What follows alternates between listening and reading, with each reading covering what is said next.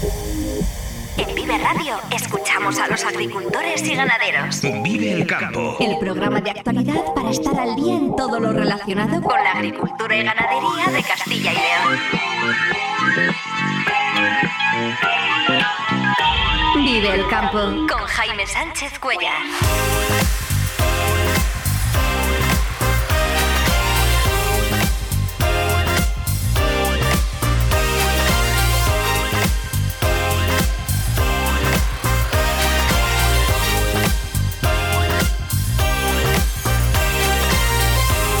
Buenos días, esto es Vive el Campo en Vive Radio. Hoy es lunes 5 de febrero y hasta las 8 menos 10 aquí contamos lo que está pasando en el sector agroalimentario y cómo afecta a los agricultores y ganaderos de Castilla y León. El campo al día, toda la actualidad del sector en Vive Radio.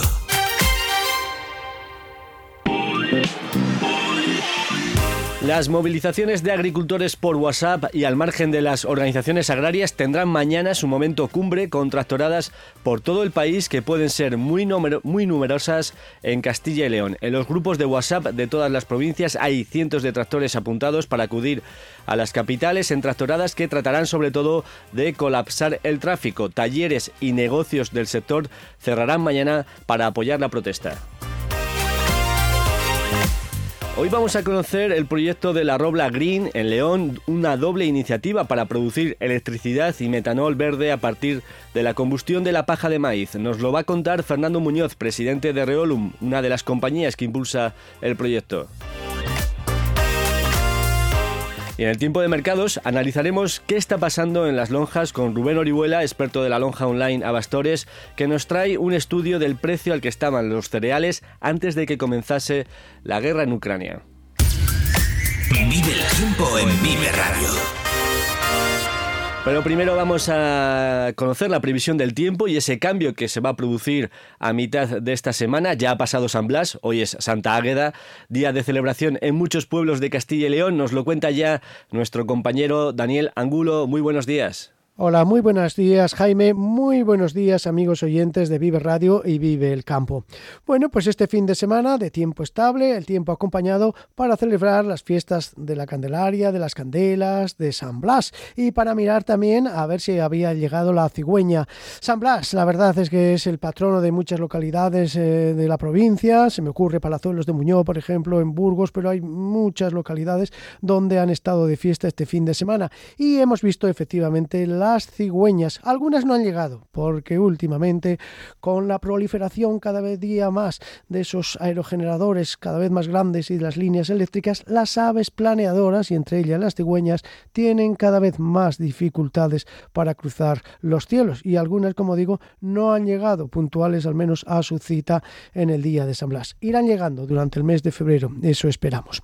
Hemos tenido durante la pasada semana un tiempo más seco que ha ayudado a que bueno, esas zonas de tierras encharcadas que habían en el norte de Ávila, en Zamora, pues se fuese habilitando para ahora la siembra de cereal de ciclo corto, sobre todo la cebada, que está empezando a generalizarse en nuestra región. Y hay que decir que esta primera semana completa del mes de febrero nos va a llegar con cambios. Antes por supuesto, no voy a obviar la fecha que es hoy, Santa Águeda, fiesta también. Estamos de fiesta en fiesta, las candelas, San Blas y hoy Santa Águeda, fiesta también en muchas localidades de Castilla y León, especialmente en la provincia de Segovia. Felicitamos a Fuente Rebollo, a Sacramenia y por supuesto a Zarramala, donde celebrarán hoy esa fiesta de interés turístico, donde mandarán las mujeres. También es fiesta en algunas localidades de la Ribera del Duero como Peñaranda de Duero en Burgos y en la provincia de León.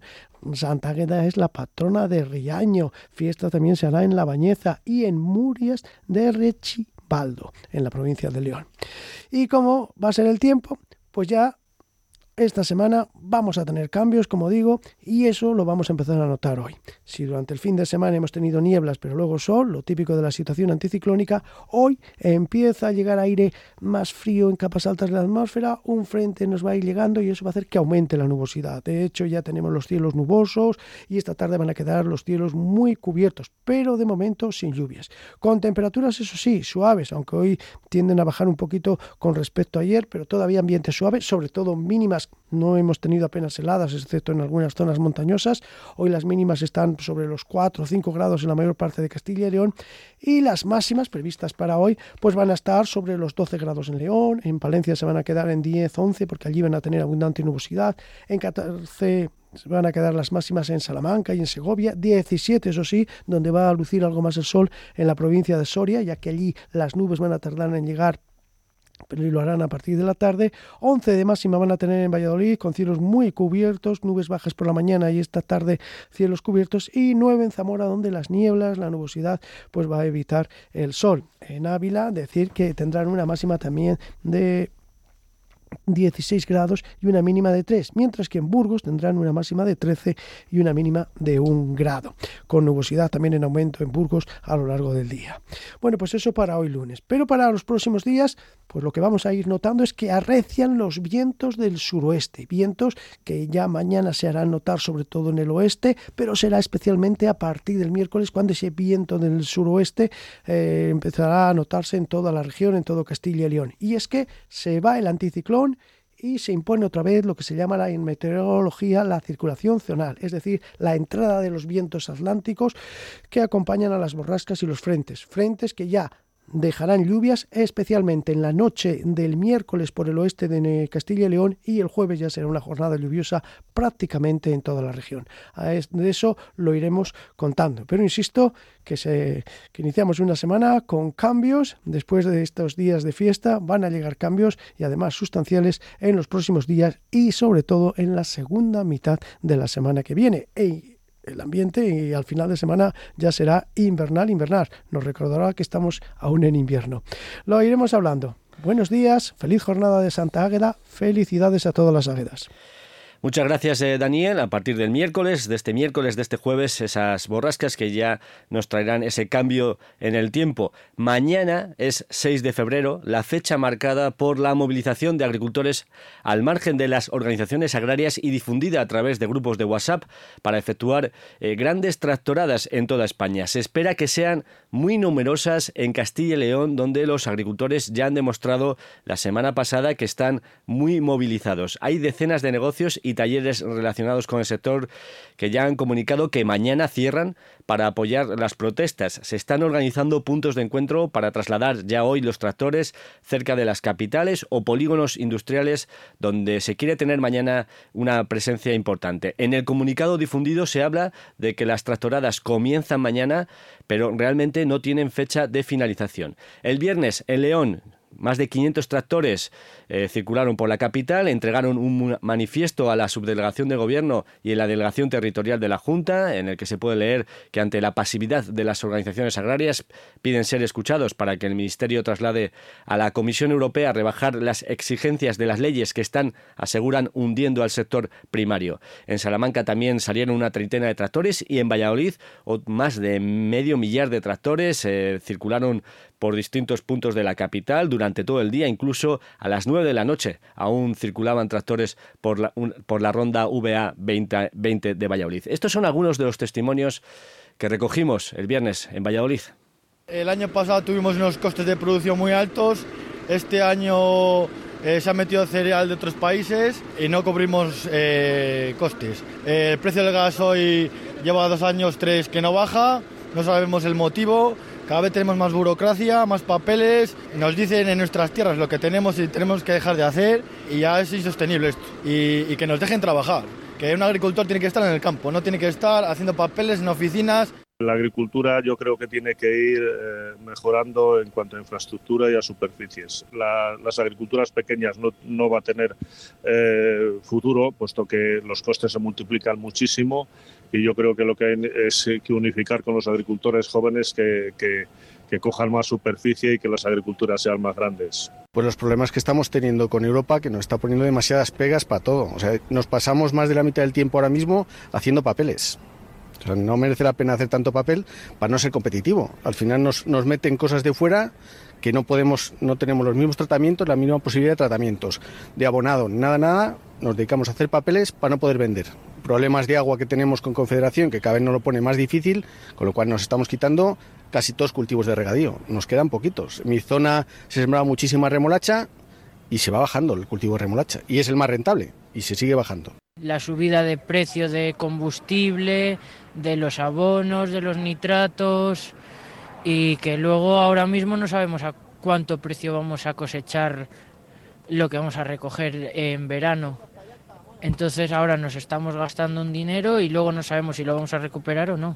Yo lo comento con mis compañeros, para mí son palabras muy fuertes, es un exterminio lo que están haciendo con nosotros.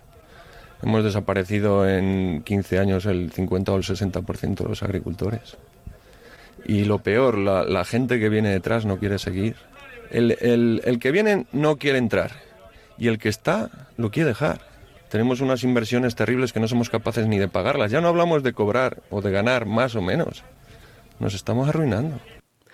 Nos estamos arruinando, decía este agricultor en el parking del estadio José Zorrilla de Valladolid. Son las 7 y 21 minutos. Nos vamos ahora hasta La Robla, en León.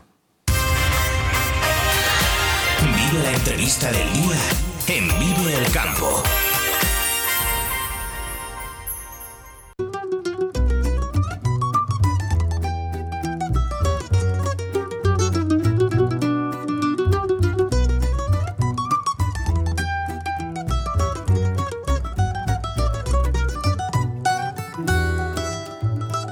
Detenemos hoy en el proyecto La Robla Green, una iniciativa eh, para producir, por un lado, electricidad a partir de biomasa y por otro, metanol verde, que es un alcohol que se usa eh, como disolvente en la industria química y también como combustible en el transporte marítimo.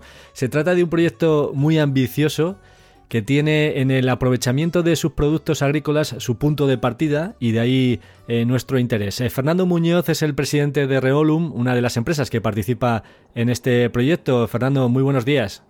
Buenos días. En la introducción he intentado explicar las líneas generales de este proyecto energético previsto en el municipio leonés de La Robla. Eh, detállanos, para que todo el mundo pueda situarse, ¿En qué consiste este proyecto que tendrá como resultado eh, la producción de electricidad y de metanol verde? Pues mira, en, realidad se trata de dos proyectos integrados, innovadores, cada uno de ellos, y, de hecho el hecho de la integración los hace aún más, más, innovadores. El primer proyecto es la generación, eh, se trata de generar energía eléctrica verde eh, a partir de biomasa, a partir de una biomasa muy especial que luego comentaremos, y simultáneamente el CO2 que se produce en esa, en esa generación lo capturamos para luego utilizarlo en el segundo proyecto, que es la producción de metanol verde, como bien has dicho, que se, que se produce con el propio CO2 biogénico que hemos producido en el primer proyecto, con el vapor que hemos producido también en la planta de generación y con el hidrógeno, con la planta de hidrógeno específica para este proyecto. Así que en realidad son dos proyectos integrados en uno solo. El primer proyecto tiene su base en la subasta que ganamos, nuestra empresa Reolum ganó en octubre del año 22. Fuimos, los, hubo tres adjudicatarios, fuimos los, de precio más alto y a partir de, ganar esa subasta comenzamos todo lo que te hemos contado y todas las vueltas que hemos dado al proyecto para hacer un proyecto único en el mundo desde el punto de vista de innovación, que con una misma biomasa generas energía eléctrica y combustible verde. Porque el, el metanol efectivamente tiene una utilización en el mundo químico muy importante en Europa, pero también es el combustible clarísimo del futuro, para, sobre todo para navieras, para navieras especialmente, e incluso para el coche, porque el coche eléctrico ocupará una parte importante, pero también el combustible del metanol puede, puede ser importante. Y en todo esto, un elemento también diferencial frente a todo lo que te he comentado es el combustible que utilizamos. Nos hemos situado en La Robla, que es una zona del norte de León, una zona preciosa, por cierto, que era una, era una antigua zona de producción de energía de centrales térmicas. Sabes que como consecuencia de los nuevos paradigmas que existen de, de cambio, de cambio climático, etcétera, sabes que todo el tema del carbón prácticamente mm, va a desaparecer, está desapareciendo.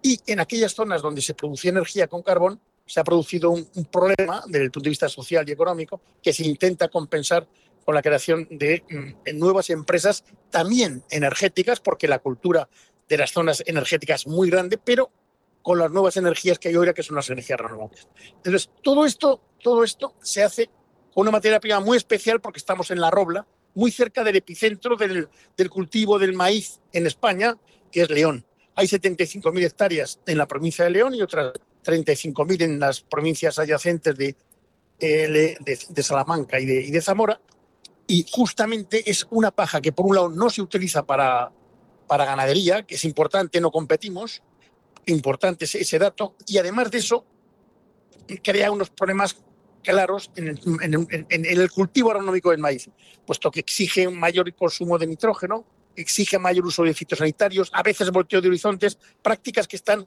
hoy muy mal vistas en la PAC, que la PAC, sabes, que viene apretando desde el punto de vista medioambiental.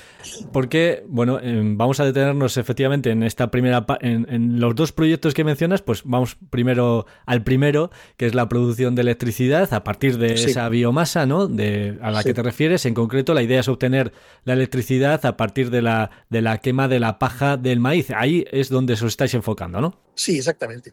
La paja de maíz es, digamos, el, el, el producto fundamental del suministro.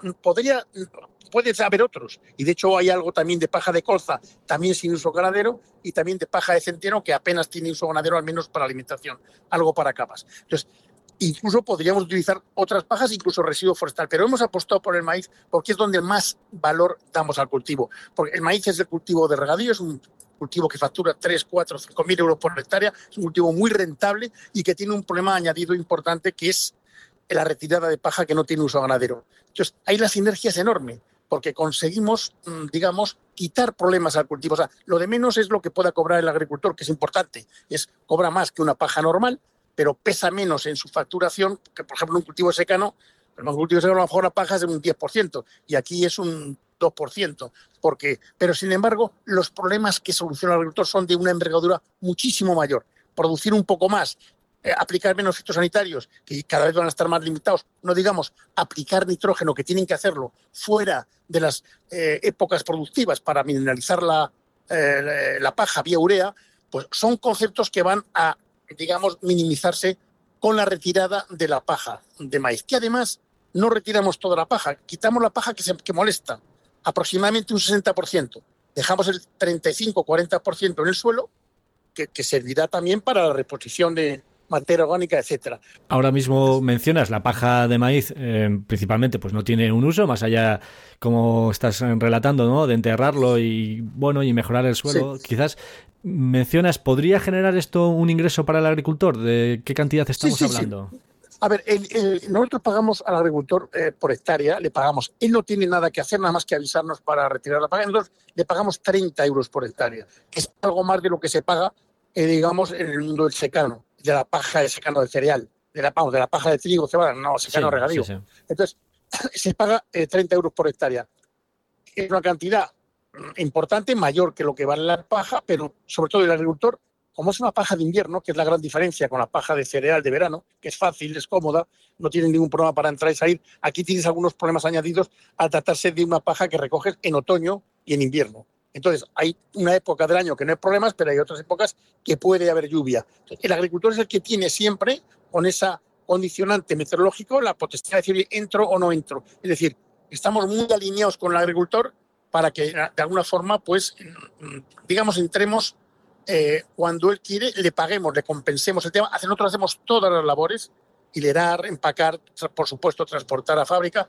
Todo lo hacemos nosotros con nuestras máquinas que están sobredimensionadas frente a lo que sería eh, el número, frente a lo que sería una recogida en verano, lógicamente por las condiciones meteorológicas, pero que esperamos dar respuesta a todos los agricultores que, que tengamos, que ya tenemos bastantes ya en cartera. Por tanto, el agricultor no sé si quizás firma un contrato con la empresa y no se sí. tiene que ocupar de nada más, no, no tiene que ni empacar más. ni transportar la paja, nada más, nada, sí. ningún aspecto de logística, vamos. Nada más. Eh, firmamos contratos por 10 años, por 10 años, pero eh, son muy confortables para el agricultor, porque el agricultor, ya te digo, lo primero es su suelo y tal. Entonces, son contratos por 10 años, habitualmente, además, estamos intentando que esta actividad positiva medioambiental se ligue de alguna forma a algún tipo de beneficio en la PAC, que existe, existen caminos, para ello estamos trabajándolo, eh, con lo cual el agricultor firma por 10 años, eh, digamos, su paja se dedica a una actividad medioambiental positiva, como la generación de energías, encima reduce eh, prácticas, prácticas que no están bien vistas por la PAC, y por ese camino estamos trabajando en las diversas administraciones, autonómica, estatal y también europea, para que el maíz pueda tener, pueda tener algún tipo de compensación, que puede ser OPDR, ayuda directa, puede ser exención de rotación. Algunas estamos trabajando y con esperanzas muy fundadas de que algo pueda conseguirse para el maíz, siempre y cuando se consiga este objetivo de que el maíz se convierta en un cultivo medioambiental prácticamente, o sea, pase de un cultivo, entre comillas, un poco criticado, un poquillo criticado por las prácticas, a lo mejor, no sé, mucho nitrógeno o mucho volteo o mucho fito, y pase a ser un cultivo que se considere positivo medioambientalmente. Eso es un tema importante. Y es una llave y un camino, que te digo, para obtener algunas compensaciones en la PAC. Sí, que las prácticas que se realizan para manejar el cultivo pues tengan algún, tipo de premio, algún tipo de recompensa, digamos, en, la política agraria comunitaria. Y quizás tampoco no es un asunto menor, porque lo has mencionado antes, ahora eh, que el campo también se ha fijado en los créditos de carbono, esa paja va a contribuir a reducir la huella de carbono, ¿no? Porque se va a producir electricidad verde. Exactamente. Esa paja, eh, se produce electricidad verde, por un lado, por supuesto, eh, el balance de CO2 de nuestro proyecto, formalmente, el de la Robla, es increíble, pero es el primer proyecto, yo diría en Europa seguro, que tiene un balance de CO2 negativo. Es decir, formalmente hablando, formalmente hablando, la, sabes que las otras renovables, las, eólicas o las fotovoltaicas, ni, fijan, ni, ni ceden, ni emiten, no, son neutras en CO2. Nosotros formalmente fijamos previamente la biomasa, se fija, y luego al emitir el CO2 que se emite se, se incorpora a un proceso productivo que se secuestra, por lo tanto tiene un balance de CO2 solamente negativo. por supuesto que contribuye a todo, este, a todo este tema del CO2, que es el gran, el gran eh, problema, y eh, formalmente hablando, que existe como causante del cambio climático ya reconocido por 200 países. Vamos. Entonces, la realidad es que mm, este tema es impecable desde el punto de vista de las directivas de la descarbonización, desde el punto de vista de la PAC, muy alineado con toda la normativa que existe, tanto medioambiental como agrícola en Europa. Bueno, hemos utilizado la paja de maíz en esa futura planta de biomasa para la producción de electricidad. Y eh, vamos a hablar ahora de la segunda pata del proyecto, ¿no? Del segundo proyecto que utiliza también ese CO2 que emite la combustión de la paja para producir, eh, junto al hidrógeno verde, bueno, ahora explícanoslo, eh, para producir ese, ese eh, metanol. Pues mira, a partir del CO2 biogénico, digamos, que, produce, que se llama así, porque viene de, de, la biomasa en este caso, que se produce en el primer proyecto, en el proyecto de la generación con la captura de CO2, ese CO2 lo introducimos en la segunda planta, que es una planta que produce en última instancia metanol verde con el CO2 que hemos producido, con el vapor que hemos producido en la primera planta y con el hidrógeno de una planta que hacemos ad hoc exactamente, específicamente para, esta, para este fin. ¿Por qué se produce? Se produce en metanol verde, que ya se consume, hoy en Europa se consumen 5 millones de toneladas de metanol gris. Entonces, evidentemente, lo que, lo que los tiempos piden y los que los clientes piden y los clientes finales, que en definitiva el metanol se utiliza como base química, sobre todo base química hoy por hoy, los clientes finales quieren tener una trazabilidad de, digamos, de CO2 positiva y tal, y, es importante y hay una demanda ya. Para que te hagas una idea, nosotros producimos 100.000 toneladas en la planta de la Robla, 100.000 toneladas, números redondos, todas las 100.000 toneladas las tenemos vendidas en Europa. ¿Cómo las enviamos a Europa? Es, el metanol es como una gasolina, imagínate, muy parecido. Un poco menos poder energético, pero es lo mismo, es un líquido que transportamos eh, en tren. Tenemos en la Robla un tren, digamos, atávico de toda la vida, que nos comunica con todo el mundo y especialmente con nuestros clientes del centro de Europa. Y desde ahí salen trenes permanentemente para Europa y tenemos todo organizado, lo hemos trabajado muy bien con, con el tema del de ferrocarril, muy bien, con el tema de ADIF, etcétera, y tenemos en este momento todo preparado para que el, el tren eh, marche para Europa con todo el metanol que diariamente produzcamos. Estos dos proyectos, eh, Fernando, eh, ¿qué plazos tenéis para ponerlo en marcha y de qué inversión estamos hablando? Mira, la inversión total de los dos proyectos este, superará, o más o menos son 600 millones de euros. es un proyecto importante, 100 millones de euros, de los, eh, que generarán durante los casi tres años de construcción 450 personas trabajando en, en, la Robla, en la construcción del proyecto. Y luego, puestos industriales fijos que se, que se generan en los dos proyectos serán 120 puestos fijos, más 90 puestos siempre directos, ¿eh? más 90 puestos en el campo para todas las labores de nuevas, de empaque, etcétera, que estamos montando. Empacadoras que estamos montando. Eh, fijos, no hablamos evidentemente de los impedimentos. En cuanto a plazos de, comienzo de la puesta en marcha de las dos plantas, va a ser eh, el, el, plazo límite para la primera planta es abril del 27, pero muy seguramente, vamos, casi seguro te puedo decir que en el último trimestre del 26 estará funcionando la primera planta y la segunda aproximadamente cuatro meses después, aproxima, o cinco meses después aproximadamente. O sea, si es posible, incluso intentaremos acortar el plazo entre una y otra para llegar a tres meses. ¿Por qué ese plazo límite de, 2027? Pues mira, el, primer plazo el que marca todo es el, tema de la subasta de biomasa que tiene unos condicionantes, eh, digamos, temporales. Entonces, hemos ganado la subasta de biomasa, tenemos un precio garantizado por el Estado español durante 20 años que nos garantiza de la energía eléctrica verde que evacuamos a la red, lo tenemos garantizado, pero tenemos que cumplir unos hitos temporales. Y el último de ellos es la puesta en marcha de la construcción, que es en esa fecha. O sea, digamos que la fecha límite sería abril del 27. Abril-mayo del 27. Y la subasta, el precio, has mencionado eh, que son 20 años. Durante 20 años tenemos el precio garantizado por el, por el Estado. En ese sentido, también digamos que mm, la materia prima, ese subproducto, pues también los números salen para que eh, ese, horizonte temporal de 20 años pues eh, tenga estabilidad el proyecto, digamos. Exacto. a ver, hoy en la zona ah, puede haber pequeños, otros proyectos, ninguno tiene esta garantía, evidentemente, del Estado. Además, nunca sería un proyecto como el nuestro, porque el proyecto nuestro, si no se hace de esta forma, no se puede hacer un, un proyecto de biomasa que no esté con, un precio asegurado por el Estado, no puedes hacerlo. Pero eh, además también ocurre que eh, las calderas, que es un poco el alma de, la, por lo menos del primer proyecto, pues tiene que estar preparada para quemar paja, que no es así. Yo, de hecho, lideré otros proyectos en cercanos o lejanos en el pasado, donde prácticamente la biomasa tenía que ser forestal, sobre todo. Aquí hay mucho más ambivalencia de uso, pero sobre todo está hecha para que sea de paja. Y además de paja de maíz, Podría hacer otras pajas, evidentemente, que, o sobre todo paja de maíz o aquellas pajas que no tengan un uso ganadero, como puede ser también de colza o la de centeno. Pero ya te digo, la paja de maíz es donde más valor damos al agricultor. El agricultor necesita eh, retirar la paja de maíz. Esto da al proyecto, además de todo lo que te he contado, un valor eh, social y un valor medioambiental agrario importante, importante.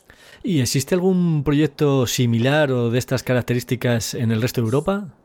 hay algún proyecto muy pequeño, casi, digamos, de, te diría que poco más que familiar en, en Suecia y Dinamarca, pero muy pequeño. Pero como este nuestro, de la envergadura que tiene esto, y sobre todo con el amparo de la subasta, de la garantía del Estado en la, subasta, no existe. O sea, es un proyecto muy singular. Hay muchos proyectos que, o otros proyectos que pueden hacer metanol e hidrógeno. Y hay algunos proyectos que también hacen biomasa.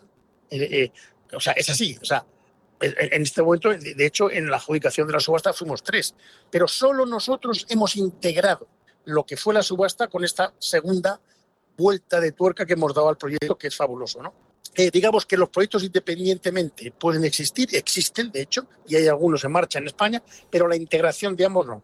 Pues nada, solo nos queda desde aquí, desde el programa Vive el Campo, desearos suerte y que pronto veamos la realidad de este proyecto de la Robla Green este proyecto, este doble proyecto para generar electricidad a partir de biomasa y también eh, metanol verde eh, con la reutilización del aprovechamiento del CO2 que emite esa combustión. Fernando Muñoz, presidente de Reolum, una de las empresas que participa en este proyecto de la Robla Green, eh, muchísimas gracias por estar esta mañana aquí con nosotros en Vive el Campo. Muy buenos días.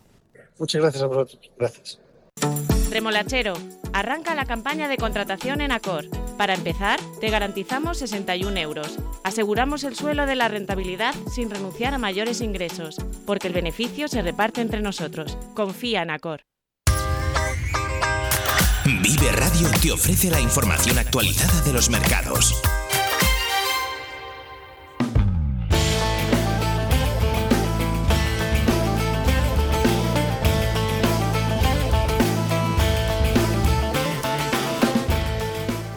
¿Va a seguir bajando el cereal en las lonjas esta semana?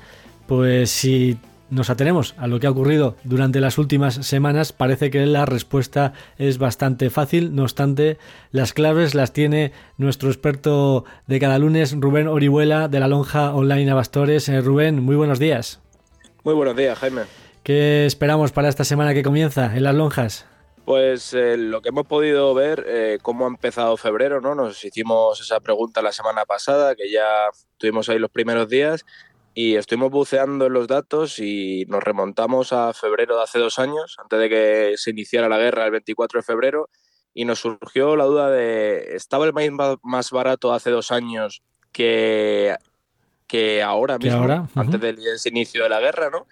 Y vimos que la respuesta era que no. El 2 de febrero de 2022, eh, tomando como referencia a la lonja de León, el maíz cotizaba en esos momentos a 277 euros tonelada que comparándolo con lo de la semana pasada, el 31 de enero, eh, está a 215. Vemos una diferencia de 62 euros, todo esto antes de que, de que empezara, como hemos dicho, la guerra de Ucrania.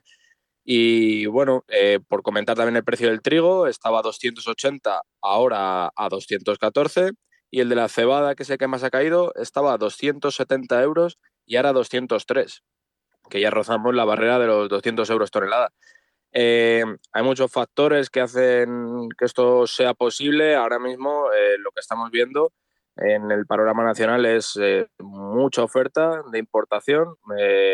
Hay, está bajando el precio del cereal en los puertos y eso está presionando mucho al, al cereal nacional. Y unas bolsas internacionales que, bueno, muy volátiles durante la semana pasada, bajadas, subidas y al final todo esto lo que está creando es una tendencia a la baja que de momento eh, parece no tener freno. Veremos cómo arranca esta semana la lonja de Salamanca y, cómo va evolucionando la semana, a ver si puede haber un respiro.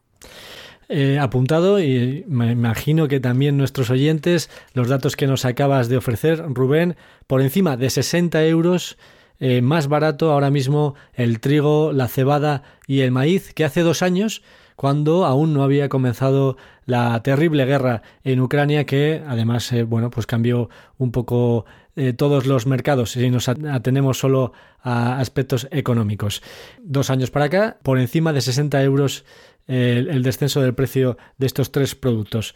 Importante bajada y veremos si efectivamente, como comentas, pues eh, sigue esta tónica o no. Si te parece, repasamos como cada semana un poco el punto de partida en el que se encuentran todas las lonjas. Sí, la semana anterior vimos como la lonja de Abastores cada día fue perdiendo un euro desde el martes y acumula una caída de 3-4 euros durante toda la semana. La lonja de Salamanca del lunes pasado dio una fuerte bajada para el trigo que perdió 6 euros, la cebada 3 euros y el maíz 1 euro. El martes ya continuamos con una lonja de Córdoba que no cotizaba esta semana pasada. La lonja de Sevilla sí lo hizo, y bajó 6 euros el maíz de importación, que ya marcan el maíz ahí en el puerto de Sevilla a 206 euros tonelada. Eh, eso ya son bajadas muy considerables. Eh, la lonja de Zamora del mismo martes vimos cómo bajó 2 euros la cebada, 4 euros el maíz y 5 euros el trigo, que parece que esta semana es el que se está llevando la palma. Eh, la lonja de Barcelona perdió con menos fuerza, pero aún así bajó 2 euros el trigo y la cebada y 3 euros el maíz, que también ya está a 203 ese maíz de importación en Tarragona. Y el miércoles, a mitad de semana, vimos como la lonja de León también cayó con mucha fuerza para el trigo, que quitó 4 euros, que ya marca los 214 la cebada a 3 euros, que ya está a 203, y el maíz perdió 2 euros, que ya está a 215. El jueves vimos cómo la lonja Albacete no cotizó y lanzó un mensaje muy claro en su lonja y comunicó algo como ante la caída persistente de los precios del puerto, esta lonja no es capaz de indicar un precio y que se volverían a reunir a finales de febrero. Ya estamos viendo cómo es muy difícil ya ver un precio con la presión que tenemos en los puertos. Y el jueves terminó la lonja de Segovia, bajando 3 euros la cebada, 4 euros el trigo y 5 euros el centeno, por cambiar también un poco de cereal. La presión de los puertos, con datos muy interesantes, los que nos acabas de aportar, Rubén, y que es uno de los motivos que está sacando a la calle a los agricultores en estas eh, tractoradas. Uno de los motivos es que está entrando, está llegando a los puertos eh, cereal a precios tan bajos que eh, les hace muy poco competitivos el cereal que aún queda almacenado aquí en España y es una de las causas de esas protestas. Rubén Orihuela, experto de la lonja online Abastores, te agradecemos mucho que nos acompañes cada lunes en este tiempo para revisar el estado de los mercados agrícolas. Muchas gracias y hasta la próxima semana. Muchas gracias a ti, Jaime.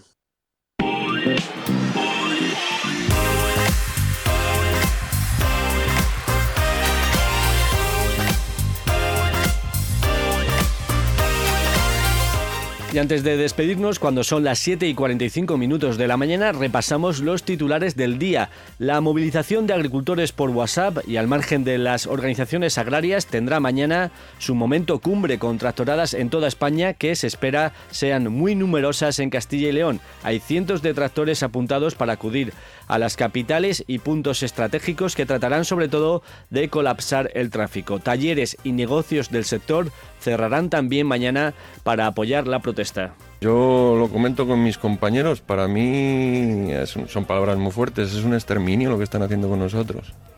Hemos desaparecido en 15 años el 50 o el 60% de los agricultores.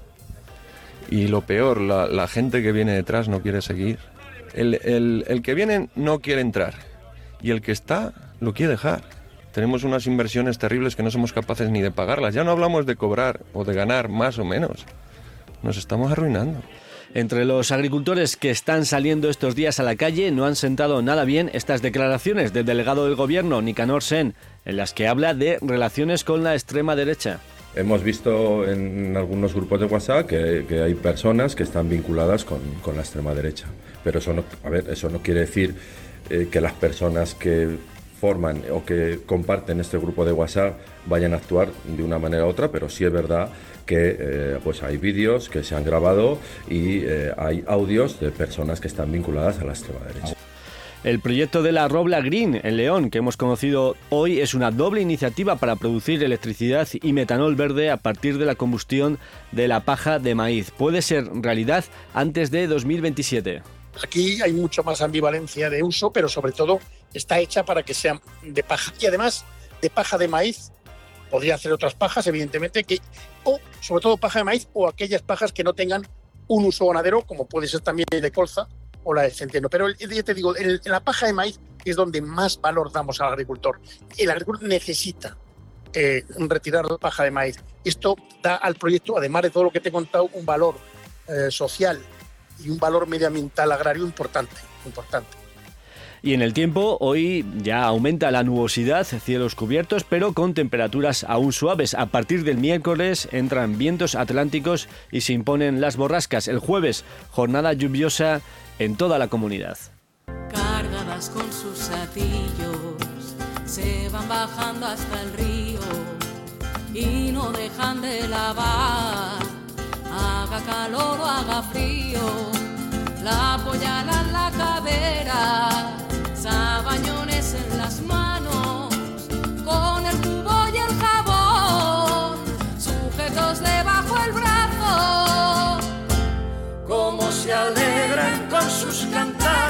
las lavanderas. Hasta aquí el programa Vive el Campo, la cita diaria con la actualidad del sector agroalimentario en Vive Radio. Esta semana nos despedimos con el grupo 2, esto es la Banderas del Manzanares.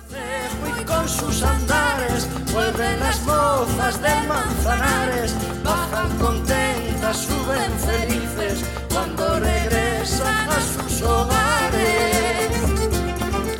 Ha sido un placer compartir este tiempo de radio. Si has estado a gusto, regresamos mañana puntuales a las 7 y 10 de la mañana. Un saludo de Ángel de Jesús en el control técnico y de quien nos habla Jaime Sánchez Cuellar. Ahora, en un minuto, servicios informativos aquí en Vive Radio. Feliz jornada a todos los que vais a disfrutar hoy del campo. Muy buenos días.